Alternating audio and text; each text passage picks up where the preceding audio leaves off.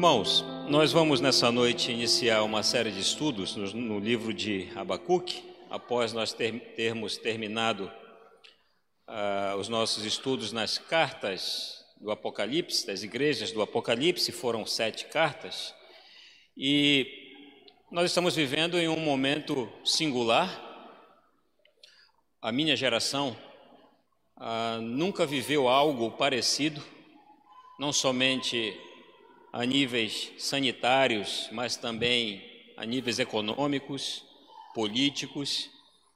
Não lembro na história recente do país ou do mundo um acontecimento como esse que nós temos vivido aí nos noticiários, presenciado, testemunhado. Por conta disso, o livro de Abacuque acaba sendo um livro extremamente propício ao momento que nós estamos vivendo, a, dado a similaridade de alguns aspectos que nós podemos com muita facilidade comprovar que também era o que estava acontecendo, claro, dadas as devidas proporções, no contexto de Abacuque e no nosso. E a Bíblia, ela é cheia de exemplos e exortações é, para que nós busquemos a Deus. A Bíblia está repleta de exemplos, de exortações, de instruções, para que nós busquemos a Deus com confiança de que Ele irá nos livrar. Buscarmos a Deus com a confiança de que de fato Ele é poderoso para nos livrar de todo e qualquer mal. Deus é o Deus que dá livramento, irmãos. Amém? Nós cremos nisso? Deus é o Deus que dá livramento. Deus é o Deus que atende ao clamor do pobre, do necessitado. Deus é o Deus que escuta o aflito, que acode ao aflito, que sustenta o órfão, que protege a viúva. Deus é o Deus que ouve as nossas orações, que nos livra, que nos protege, que nos guarda de todo o mal.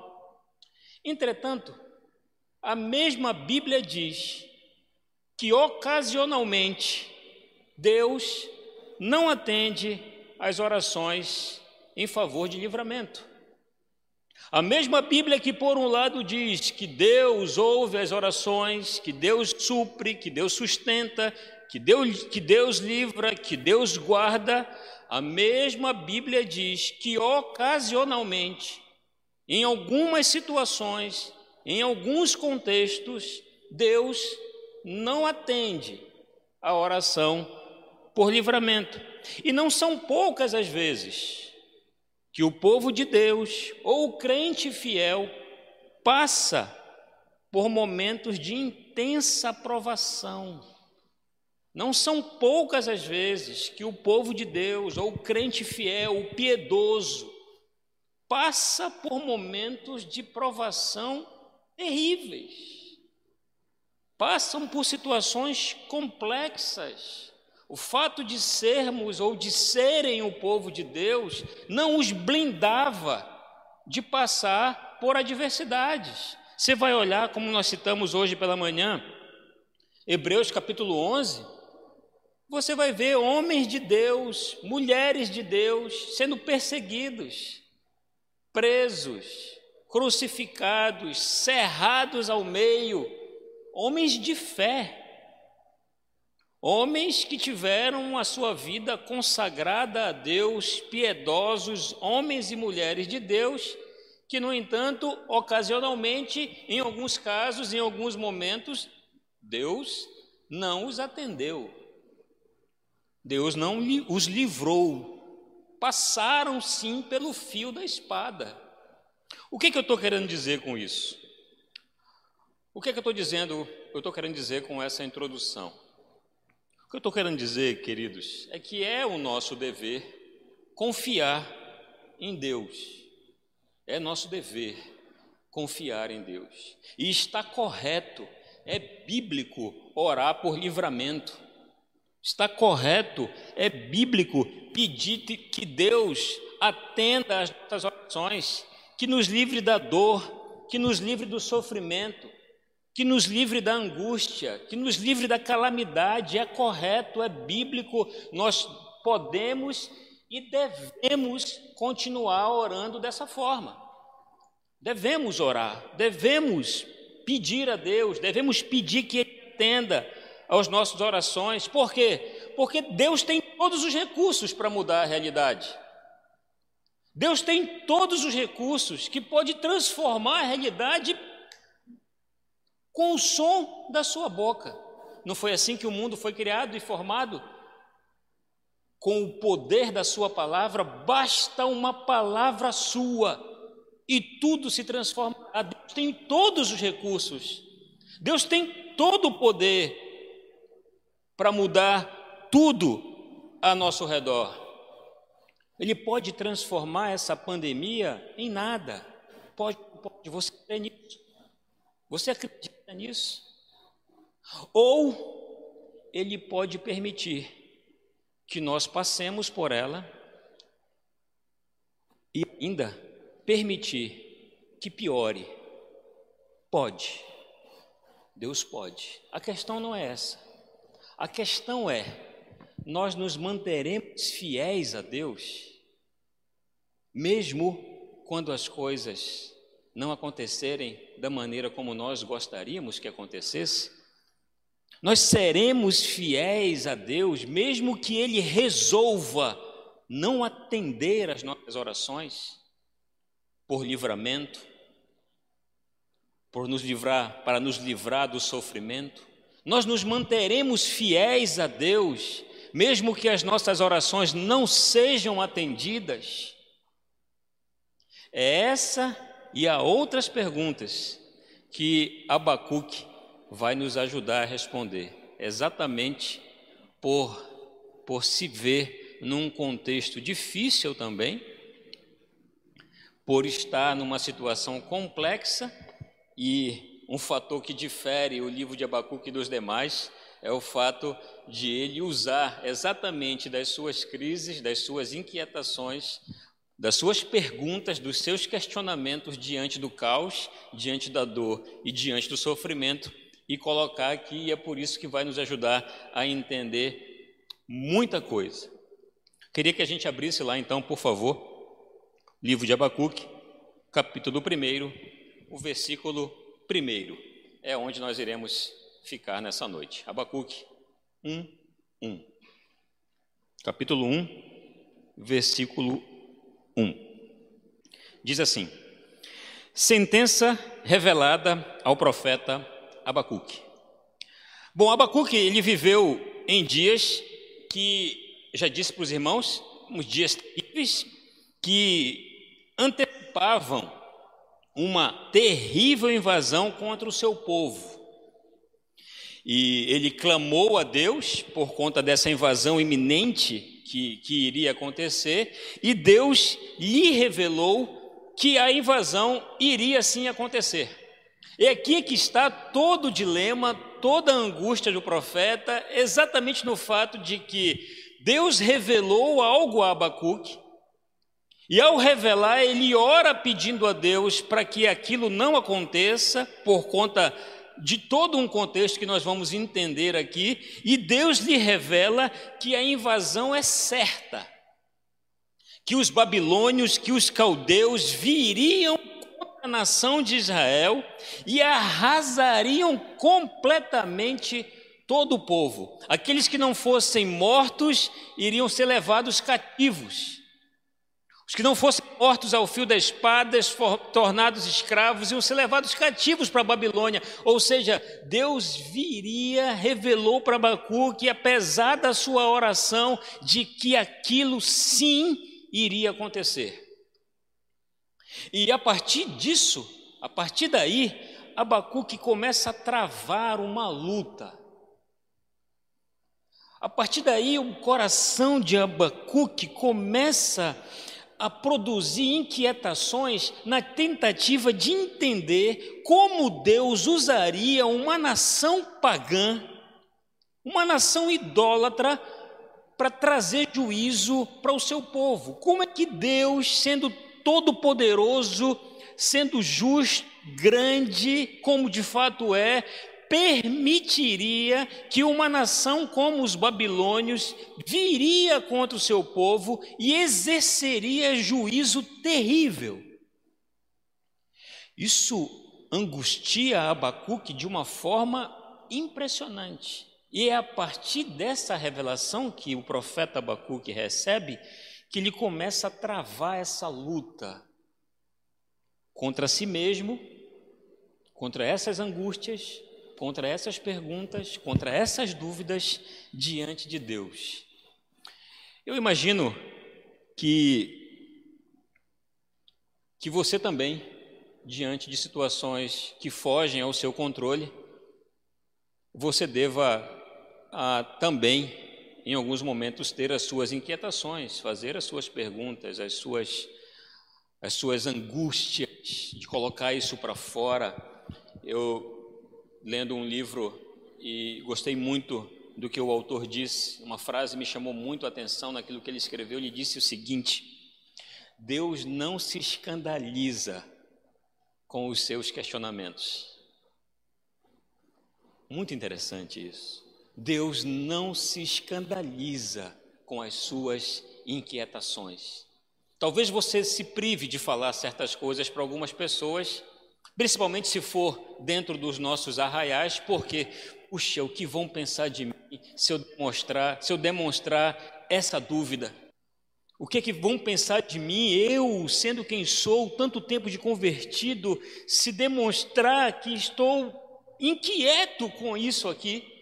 Talvez esse tipo de, de, de, coisa aconteça entre nós e acabe colocando em nós essa, essa dificuldade de se relacionar, porque pensamos que, puxa, se eu colocar essa, esse tipo de inquietação que me incomoda, que me angustia, que eu não consigo ter paz, para algumas pessoas, será que elas vão entender? Deus não se escandaliza com as suas interrogações. Deus não se escandaliza com as suas dúvidas. Deus não se escandaliza com os seus questionamentos. Ele sabe de todos eles. É a mesma coisa que faz com o profeta Abacuque aqui. Só que como a gente tem toda a história do livro, um livro não tão longo, mas que vai render para nós aqui bastante informação, bastante ensinamentos, três capítulos apenas. A gente vê, se fôssemos fazer um esboço rapidamente do livro, a gente vê aqui a, as promessas de Deus no primeiro capítulo, a inquietação do profeta, a gente vê a resposta de Deus. Você vai ver no capítulo 2 ah, que é a resposta que Deus dá para Abacuque, no primeiro momento, Abacuque fica com mais angústia ainda, não resolve, e só no capítulo 3 é que ele vai entender, e aí ele escreve aquilo que nós acabamos de cantar no final. A gente percebe um homem que vai da dúvida para a fé.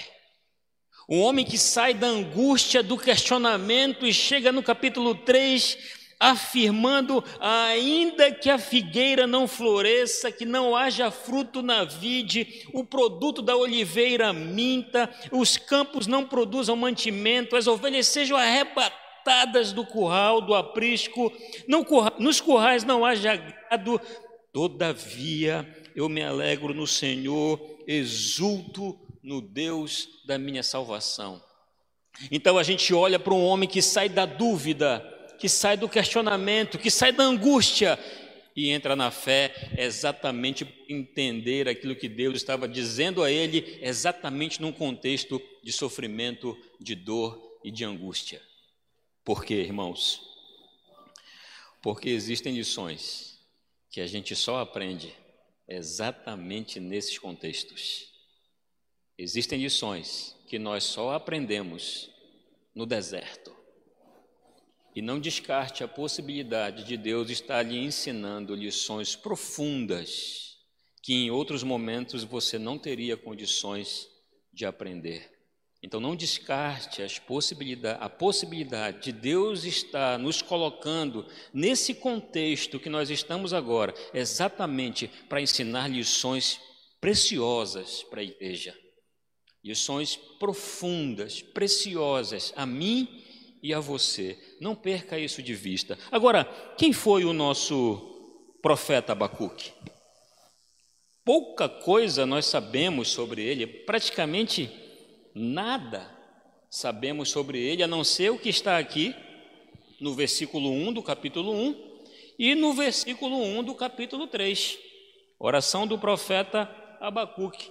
Então a gente sabe que existiu, era uma pessoa, o seu nome significa abraçar. Infelizmente você não pode dar um abacuque aí no seu irmão, né? Porque estamos nesse contexto diverso. Mas se não tivéssemos, você ia poder aí fora depois dar um abacuque. Vem cá, deixa eu te dar um abacuque. Abacuque significa isso, significa abraçar, abraço.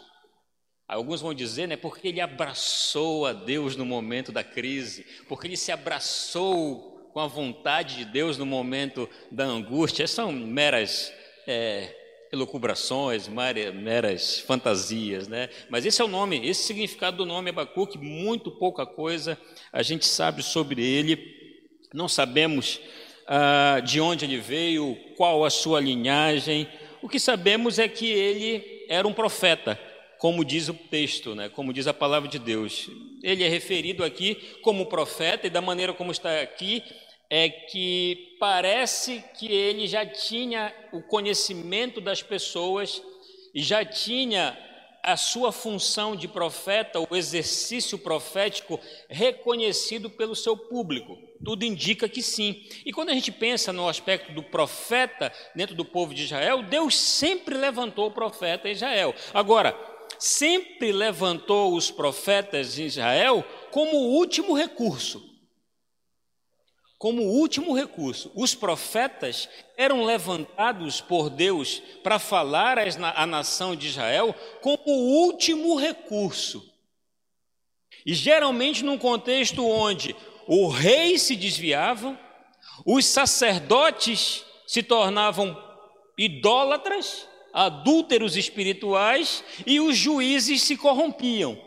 Porque essa era a estrutura hierárquica da época: o rei, os sacerdotes e os juízes. Então, quando essa estrutura estava toda contaminada, toda corrompida, porque você vai ver, tanto o Êxodo e Levítico não cita profeta. Cita quem? Os sacerdotes. Os sacerdotes é que eram responsáveis por ensinar o povo. Os sacerdotes que eram, eram responsáveis por representar a Deus as pessoas.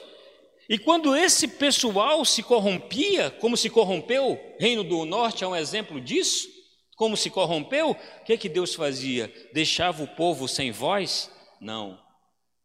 Levantava exatamente quem? Os profetas. Levantava os profetas para fazer o quê?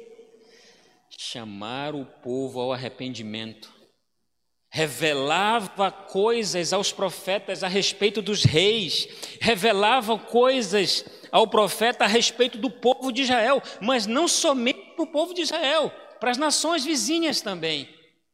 O texto de Abacuque é um exemplo disso. Abacuque, na sua indignação, como é que Deus vai usar uma nação como os babilônios para trazer juízo para o seu povo? Deus revela a Abacuque o quê? Eu vou tratar com os babilônios depois, como de fato tratou. Então Deus sempre na história do povo de Israel levantou os profetas quando os reis se corrompiam, quando os sacerdotes se corrompiam, quando os juízes eram subornados pelos ricos e poderosos e davam as suas sentenças a favor dos ricos e poderosos e oprimiam cada vez mais o povo. O Reino do Norte fez muito isso. Colocavam os, os pobres, as viúvas, os órfãos na justiça por um par de sandálias. Tomavam as terras das viúvas porque não tinham quem as defendesse. E os juízes, estamos falando do povo de Deus, os juízes corruptos, davam as causas para os ricos e poderosos. E é nesse contexto que Deus levanta os profetas com o propósito de reformar, de trazer as pessoas ao arrependimento. É nesse contexto que o Abacuque está vivendo.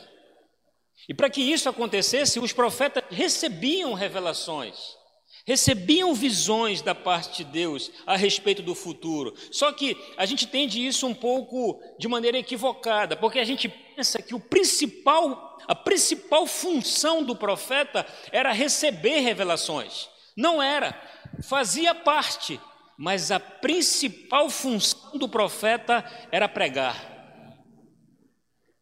Revelação não era o, o ofício pelo qual ele gastava a maior parte do seu tempo, fazia parte disso, mas a sua principal função, a sua principal atividade era pregar, era falar a respeito dos oráculos de Deus, era trazer o povo ao arrependimento, eles se dedicavam exatamente a isso, a pregar, a pregar a palavra de Deus. Essa é a função do profeta. É por isso que esse ofício, esse ofício é solene, o papel do pregador é solene, é excelente, não pode ser substituído por nada. Não tem absolutamente nada mais prazeroso ou glorioso do que pregar o Evangelho. Você vai ter no último pleito, agora que nós tivemos recente, segundo algumas estatísticas, mais de 8 mil pastores se candidataram na última eleição. Sabe o que eles estão fazendo? Se colocando numa posição inferior ao que Deus o chamou. Aquilo que Deus o chamou para fazer é su muito superior a qualquer cargo público. E eles voluntariamente se colocam numa posição de inferioridade. Ser pregador do Evangelho é solene. Não existe nenhuma outra atividade que supere pregar os oráculos de Deus. Essa era a compreensão dos profetas. Era esse o entendimento do profeta. Ele vivia para isso, para pregar a palavra de Deus, aquilo que Deus os orientava a dizer, mesmo em contextos totalmente adversos com o rei corrompido, com os sacerdotes corrompidos, os juízes corruptos, Deus levantava homens que não se curvavam, que não se dobravam e pregavam a sua palavra. A história é repleta de exemplos assim. E eis aqui diante de nós um desses homens, Abacuque. Também tem uma possibilidade de que Abacuque fosse um levita. Uma possibilidade de que alguns estudiosos dizem que Abacuque era, era um levita. Se você for lá no capítulo 3, você percebe. Lá no versículo 1, oração do profeta Abacuque sob forma de canto. É um salmo aqui. É uma poesia, é uma música aqui. Aí você vai lá no final do versículo, no versículo 19, ele dá uma outra instrução ao mestre de música para instrumento de corda. Vejam só, ele está dizendo: olha, isso aqui, pessoal, é para ser cantado no templo. E o instrumento para ser usado é um instrumento de corda. Ele chega para o ministro do louvor, para o dirigente, do líder do louvor, do coral, e diz: Olha, está aqui, essa é uma música para ser cantada, cantada no templo e o instrumento de corda. Então, alguns, por conta disso, entendem que Abacuque poderia ser um levita. Porém, não dá para a gente afirmar, porque Davi também compunha salmos, compôs várias canções, e Davi não era levita. Não é? Então, a gente tem essa possibilidade, mas a gente, por conta ah, das informações que nós temos, nós não conseguimos afirmar que nosso profeta Abacuque também era um levita, mas existe sim a possibilidade. A época em que Abacuque viveu, profetizou, é, escreveu, ou a data, já dá para ter um pouquinho mais, um pouquinho mais de precisão. Abacuque fazia parte do reino do sul, que era composto por duas tribos que ficaram leais a Davi ah, depois que houve aquela divisão ali ah, no contexto de Salomão. Então, o reino do sul era composto por duas tribos, Judá e Benjamim, que foram, ficaram, permaneceram fiéis a Davi depois daquela divisão. Né? Então, Abacuque viveu nesse reino do sul, em uma época, em um contexto em que esse reino havia se desviado dos caminhos de Deus. Aqui é algo, é um ponto muito interessante, a gente precisa entender. Abacuque viveu num contexto em que o reino do sul, lembra, que oscilava muito. Ah, o povo ia bem quando o rei era bom.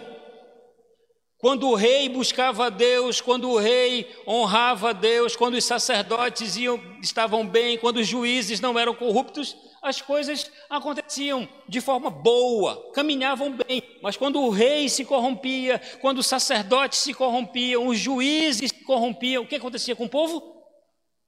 O povo também se corrompia. Isso acaba trazendo para nós algumas observações eh, interessantes. Se fôssemos fazer algumas análises sociais a respeito desse comportamento da sociedade, a gente chegaríamos, nós chegaríamos, desculpa, às mesmas conclusões. Então havia muita instabilidade no culto, na devoção a Deus. E Abacuque profetiza exatamente no momento em que o reino do sul, Judá, havia se desviado de Deus. Não viram o que aconteceu com seus irmãos, Reino do Norte. Que a essa altura haviam, haviam sido dizimados pela Síria. Por causa do quê? Desobediência. Se afastaram dos, do Deus das Escrituras. Não percebiam, não perceberam que menos de cem anos Reino do Norte havia sido devastado por causa da incredulidade, da desobediência. O irmão, agora ao Reino do Sul, estava fazendo a mesma coisa. E é exatamente nesse contexto de desvio, de desobediência, que Abacuque profetiza. E a essa altura, o Império Babilônico o Império Babilônio começava a surgir no horizonte. Judá estava sendo a, estava sendo cativo pela Síria. A Síria já exercia certo domínio sobre Judá e os babilônios começaram a surgir no horizonte como uma potência e Deus revela, mostra para Abacuque essa invasão dos babilônios, essa invasão dos caldeus, essa visão que Deus dá para Abacuque. É isso que Deus mostra para ele, que Deus haveria de usar os babilônios, os caldeus, para castigar a orgulhosa Jerusalém. Só que a maneira como a gente lê o texto, a gente pensa que essa profecia se cumpre nos dias de Abacuque, não é? A gente pensa que entende que Abacuque presenciou o cativeiro babilônico. Na verdade, não presenciou. Não foram nos dias de Abacuque que isso aconteceu. Deus revelou para ele, mas essa, essa, essa profecia, ela se cumpriu em três etapas, como ondas. No ano 605, no ano 597 e no ano 586. Então foram nesses três momentos que os babilônios vieram em ondas e foram conquistando Jerusalém, subjugando os seus moradores, deportando os moradores de Jerusalém para a Babilônia. Esse é o contexto que está sendo narrado aqui. Essa é a história que está sendo narrada aqui. Então Abacuque fala dessa invasão como se ela fosse acontecer nos seus dias, mas ela não aconteceu nos seus dias. Ela aconteceu nesses três momentos: 605, 597 e 586. Agora, o que, que a gente tem a respeito do livro? A maneira como começa o versículo 1. A forma, a primeira palavra que começa aqui é sentença. Essa palavra sentença em hebraico significa literalmente peso. Peso. Por que a mensagem é chamada de peso, irmãos? Por que, que Abacuque coloca como, como um peso aquilo que ele estava recebendo de Deus? Sabe por quê? Porque era pesado de ouvir e também extremamente pesado de transmitir. Não somente de ouvir, mas de transmitir isso ao povo. Não era fácil para o profeta dizer certas coisas. Não é fácil falar certas coisas. E enquanto o profeta não falasse, era como se ele estivesse com um fardo, um peso sobre ele. É por isso que o texto, a palavra é colocada dessa forma: sentença, um peso. O que Abacuque recebeu, irmãos, não foi um sonho não foi uma ideia que ele teve. O que ele recebeu foi revelado. Está escrito aqui: sentença revelada. E Deus mandou que o profeta registrasse. Olha o capítulo 2, versículos 2 e 3. O Senhor me respondeu e disse: Escreve a visão, grava-a sobre tábuas, para que possa ler até quem passa correndo. Escreve tudo o que eu vou te revelar. Versículo 3: Porque a visão ainda está a cumprir-se no tempo determinado, mas se apressa para o fim e não falhará. Se tardar, espera-o, porque certamente virá não tardará. Por que, que Deus manda Abacuque escrever? Sabe o que é interessante, irmãos? Presta atenção nisso. Deus revela a invasão, Deus mostra para Abacuque que ele não irá atender a oração de Abacuque por livramento, a invasão dos babilônios sim acontecerá, eles serão levados sim para o cativeiro. Deus mostra isso para Abacuque, diz para ele escrever, fala o que vai acontecer, mas você vai ler no versículo 2, Abacuque não fala nenhum momento a respeito daquilo que Deus revelou para ele. Abacuque, em nenhum momento do livro, fala com a plateia, fala com as pessoas, fala com o público. Em todo o livro, há uma relação entre o próprio profeta com as suas angústias, com a sua humanidade à flor da pele, com o Deus que se permite conhecer. É por isso que o de Abacuque é extremamente interessante para os nossos dias hoje. Vejam a diferença. Volte na sua Bíblia para o livro de Naum, por exemplo.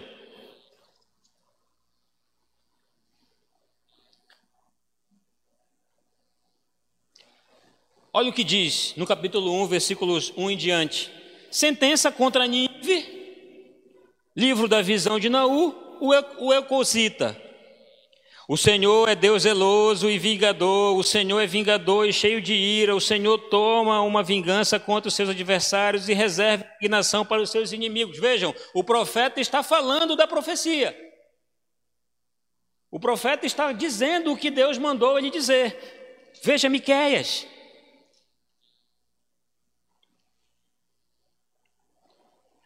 Palavra do Senhor que em visão veio a Miqueias, moratita, nos dias de Jotão, Cais Ezequias, reis de Judá, sobre Samaria e Jerusalém. Ouvi todos os povos, prestai atenção, ó terra, e tudo que ela contém, e seja o Senhor Deus testemunha contra vós outros, o Senhor desde o seu santo templo. Aqui, ele começa a falar a profecia, aquilo que Deus está mandando. Vejam Jonas, Veio a palavra do Senhor a Jonas, filho de Amitai, dizendo: Dispõe-te, vai à grande cidade de Nínive e clama contra ela, porque a sua malícia subiu até mim. A gente sabe toda a história. Jonas protela, mas vai lá e fala o que Deus mandou, Nínive se converte. Obadias. Visão de Obadias. Assim diz o Senhor Deus a respeito de Edom: temos ouvido as novas do Senhor e as nações foi enviado o um mensageiro que disse: Levantai-vos e levantemo-nos contra Edom para a guerra. Então você vai ver o profeta, Deus falando com o profeta, e o profeta em seguida dizendo o recado, dando a mensagem. Agora, olha Abacuque. Sentença revelada ao profeta Abacuque. Até quando, Senhor, clamarei eu e tu não me escutarás? Gritar-te-ei violência e não salvarás? Percebam, o profeta Abacuque não fala para o público, não fala da visão, o que ele vai falar das suas inquietações. Como é isso, Senhor? O que é isso que o Senhor está dizendo que vai fazer? Como é que pode o Senhor fazer dessa forma? Deus responde a Abacuque. Deus se revela a Abacuque. E talvez essas sejam as nossas inquietações nesse dia, nesses dias. Senhor, mais de mil mortos por dia, há mais de um ano. O que é isso?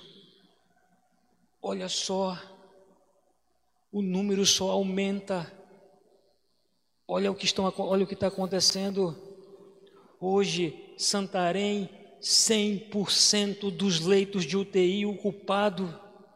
O que é isso, Senhor? São inquietações legítimas, irmãos. São inquietações que eu e de você temos. Claro que sim. Deus está surdo. Deus não ouve. Será que Deus não está atento para aquilo que nós estamos há mais de um ano orando? O que é isso? O que é que nós precisamos aprender? O que é que Ele quer nos ensinar com isso?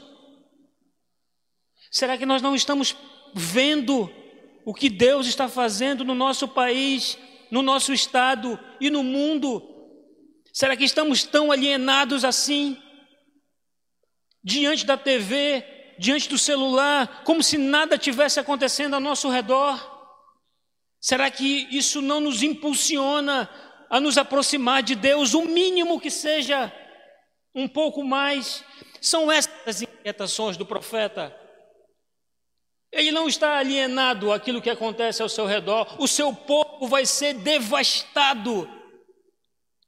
Quem não morrer vai ser levado cativo. Vai acabar tudo, irmãos. Vai acabar o culto. Vai fechar o templo. Vai deixar de existir a nação. Você sabe o que é isso? Aqui vai acabar tudo. Aqui é o fim. Aqui é caos. O caos completo. Quem não morrer vai ser escravo de uma nação pagã. É isso que Deus revela para Abacuque. É isso que está diante dele, e ele não é um alienado. Ele olha para isso e diz: Meu Deus, como é que pode? Senhor, fala comigo, me ajuda a entender. E diante de tudo isso que Deus revela para ele, ele sai da crise, ele sai da dúvida, e lá no capítulo 3, ele vai para a fé é uma demonstração clara da fé. Agora, mais uma vez, por que que Deus, por que que Deus diz para Abacuque registrar tudo isso num livro? Sabe por quê, irmãos? Para que o povo lesse para que o povo lesse e acreditasse naquilo que Deus falou vai se cumprir. Aquilo que Deus falou iria se cumprir como de fato se cumpriu. Meus irmãos, o nosso Deus não mudou. Aquilo que ele disse que iria acontecer, vai acontecer. Creia nisso. Aquilo que ele disse que aconteceria nos últimos dias, vai acontecer. Porque quem disse é o Deus Todo-Poderoso, Criador dos céus e da terra. Louvado seja o seu nome. Nós não podemos perder isso de vista. O nosso contexto é um contexto incerto, difícil, sim, mas Deus é soberano. O nosso Deus não mudou. Deus tem o controle de tudo. Assim como ele acalma o coração de Abacuque, ao ponto dele dizer o que disse no final do capítulo 3, ele também pode acalmar o meu e o seu coração nessa noite. Assim como ele responde às inquietações de Abacuque, não da maneira como Abacuque gostaria, ele também pode responder às nossas inquietações nessa noite. Lembre-se, Deus não se escandaliza com as suas inquietações. Deus não se escandaliza com os seus questionamentos. Talvez você escandalize seu irmão, mas você não escandaliza a Deus. Abacuque não escandalizou a Deus. Que é isso, Abacuque? Você é um profeta? Está de brincadeira. Como você pode fazer uma pergunta? Não. Abacuque questiona, pergunta até quando o Senhor. Isso é o assunto da nossa próxima, do nosso próximo estudo, é o versículo 2. Abacuque questiona, Abacuque pergunta, mas depois ele se curva. Abacuque se rende, se curva à soberania de Deus. Vivemos num mundo violento, sim ou não? Sim. Clamamos contra isso? Clamamos. E aí nós vamos ter vários, vários assuntos no livro de Abacuque relacionados ao problema do mal, porque os maus esperam, o Senhor não está vendo o justo, o piedoso, o fiel, passando por situações delicadas, enquanto os corruptos, os idólatras, os assassinos prosperam. São questionamentos que o profeta Abacuque levanta. E exatamente esse texto vai nos ajudar a responder. Mas o que eu gostaria que você refletisse nessa noite, mesmo Deus que falou a Abacuque num contexto como esse, difícil, é o Deus que fala conosco também, num contexto de pandemia. Podemos e devemos orar a Deus por livramento? Sim. Para que Deus restaure saúde? Sim. É bíblico? É. Podemos e devemos continuar orando por isso, orando uns pelos outros, para que Deus nos livre da dor, nos livre do sofrimento, nos livre da angústia, para que os efeitos dessa pandemia nos aspectos econômicos no nosso país não sejam tão devastadores assim, para que isso cesse de uma vez por todas, para que as vacinas de fato sejam eficazes. Temos que orar por isso? Temos que orar por isso.